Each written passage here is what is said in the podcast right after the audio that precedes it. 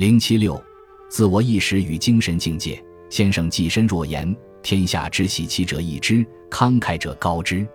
其不知其体，不见其情，猜疑其道，虚伪其知明，莫识其真，弗达其情，虽异而高之，与象之非怪者灭如也。知人者，不知乃贵，不见乃神。神贵之道存乎内，而万物运于外矣。故天下中而不知其用也。从哲学的角度说，体与用是一对互为依据的对立统一的范畴。本体固然崇高，可以由体及用，作用也不是可有可无的，必须由用以求体，本体才具有某种确定性，可以被人们所认识。因此，阮籍所树立的精神境界，只是看来具有确定性，实际上是虚无缥缈、很不确定的。究竟这个有体而无用的得到真人，应该怎样处理与现实生活的关系呢？也就是说，精神自由应该在必然性之中来寻找，还是在必然性之外来寻找呢？阮籍描绘了一个自以为与大人先生志同道合的隐士，认为应该脱离现实生活来寻找精神自由。隐士说：“上古质朴醇厚之道已废，而为之一叶并兴，柴虎贪虐，群物无辜，以害为利，允性亡躯，吾不忍见也，故去而出资。”人不可与为仇，不若与牧师为邻。吾将抗志显高，遂忠于斯。禽生而受死，埋形而遗骨，不复反于之生乎？这个隐士在遗弃人士方面看来与大人先生没有什么差别，但却受到大人先生的严厉训斥。太初真人为天之根，专气一致，万物以存。夫然成无体也。是以不避物而处，所睹则宁；不以物为类，所由则成。庞阳足以抒其意，浮腾足以逞其情。若夫恶比而好我，自是而非人，奋激以争求，贵志而健身，以禽生而受死，尚和谐而获荣，悲夫子之用心也。这就是说，只有与现实妥协，才能找到精神自由。如果否定了社会，把自己混同于禽兽，是无法找到精神自由的。大人先生对隐士的训斥，其实是阮籍的自我批判。《大人先生传》全篇的基调就是崇尚自然，否定名教，洋溢着一种恶比而好我、自恃而非人的愤激之情。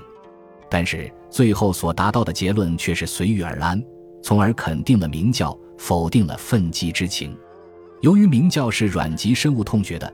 愤激之情又是他无法消除的，所以阮籍又把大人先生打发到人世以外的自然本体中进行新的徒劳的追求。他说：“呜呼，时不若岁，岁不若天，天不若道，道不若神。神者，自然之根也。彼沟沟者，自以为贵夫是矣，而恶之夫士之见乎兹哉？故与世争贵，贵不足尊；与世争富。”富不足先，必超世而绝群，夷俗而独往。登乎太史之前，览乎乎末之初。先生从此去矣，天下莫知其所终极。盖临天地而与浮名遨游，无始终，自然之真也。在《达庄论》中，阮籍以自然本体为前提，推论出了一个合乎自然的理想社会。他说：“天地生于自然。”万物生于天地，自然者无外，故天地明焉；天地者有内，故万物生焉。当其无外，谁为异乎？当其有内，谁为疏乎？天地合其德，日月顺其光，自然一体，则万物经其常。故之道之极，混一不分，同为一体，得失无闻。伏羲是结绳，神农教耕。逆之者死，顺之者生。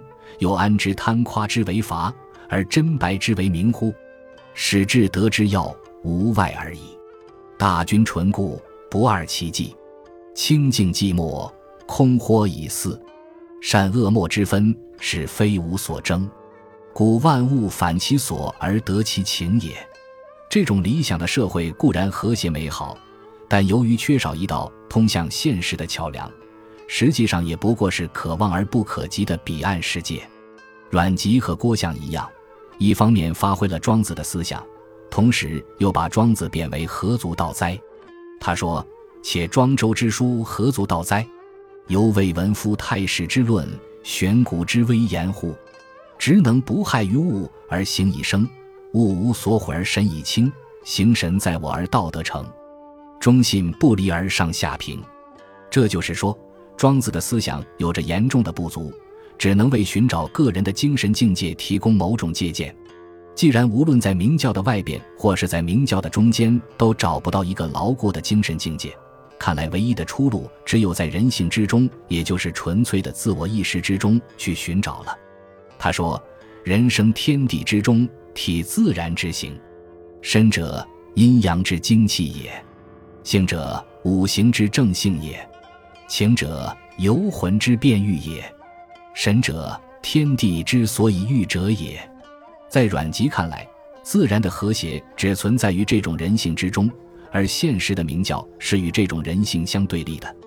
因此，阮籍探索的终点，也同时是他的探索的起点。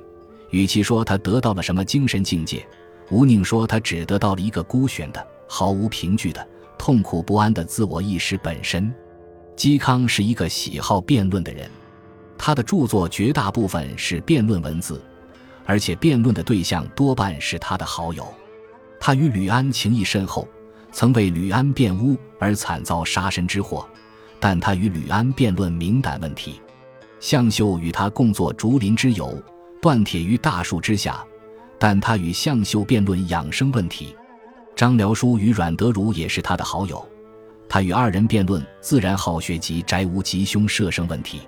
在《生无哀乐论》中，嵇康设对独构，自为客主，反复辩论。究竟这种辩论要达到一个什么目的呢？据嵇康自己说，这是为了探求自然之理。但是嵇康与王弼不同，他不是根据现象的共性来探求自然之理，而是根据自我意识的个性来探求自然之理。这也就是说。他不像王弼那样着重研究现象与本体的关系，而是把自我意识突出到首位，着重研究应该如何去认识本体。由于自我意识不同，对本体的认识当然有分歧。嵇康对这种分歧并不介意，丝毫不因此而伤害朋友间的交易。在辩论中，他与辩论的对象各抒己见，畅所欲言，实际上是一种友好的对话，心灵的交流。而自我意识也就在这种往返论难的过程中找到了某种客体，获得了某种精神境界，从而摆脱了彷徨无依的状态，具有了某种确定性。如果说嵇康与山巨源的辩论有似于庄子与儒墨的辩论，那么嵇康与向秀、吕安等人的辩论则有似于庄子与惠施的辩论。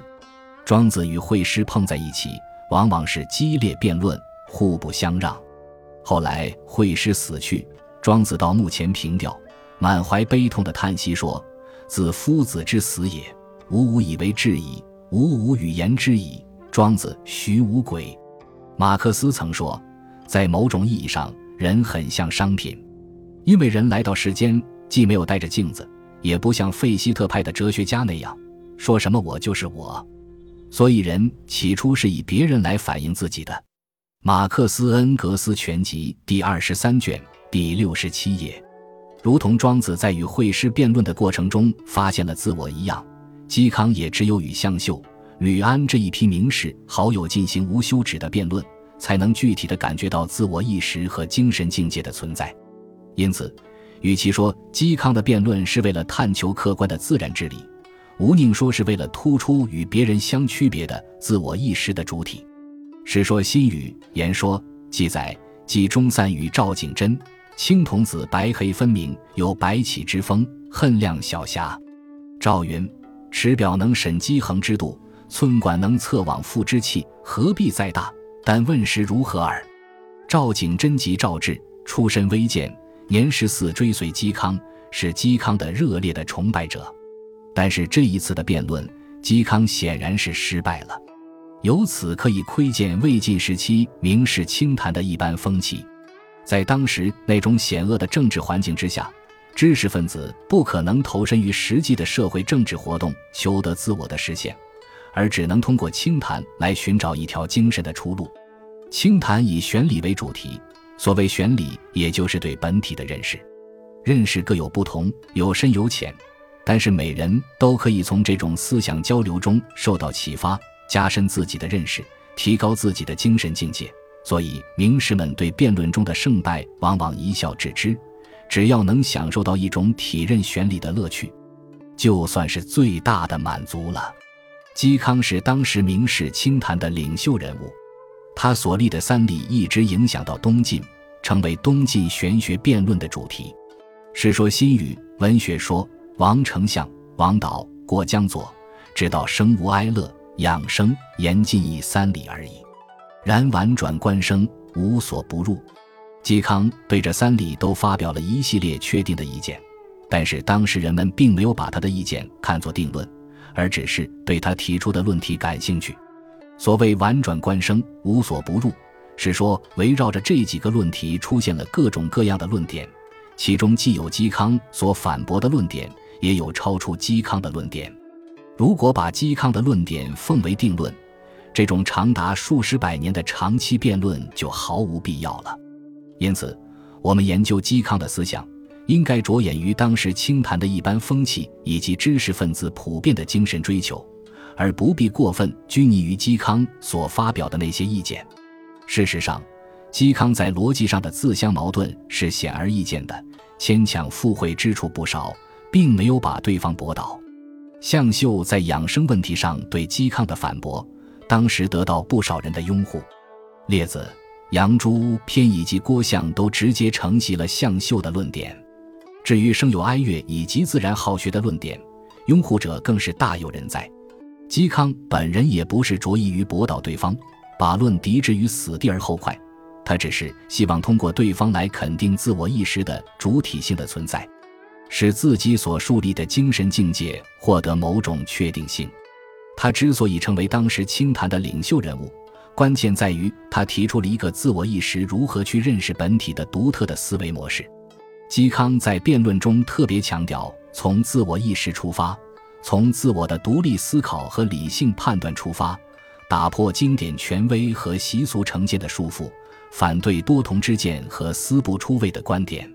他说：“持咒于世教之内，争巧于荣辱之间，以多同自喻，思不出位，使其事决于所见，妙理断于常论，以言通辩达微，谓之文也。”达南养生论。常人以多自正，以同自卫，为天地之理，尽此而已矣。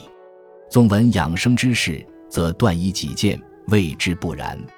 其此狐疑，虽少数机，莫之所由。养生论。本集播放完毕，感谢您的收听，喜欢请订阅加关注，主页有更多精彩内容。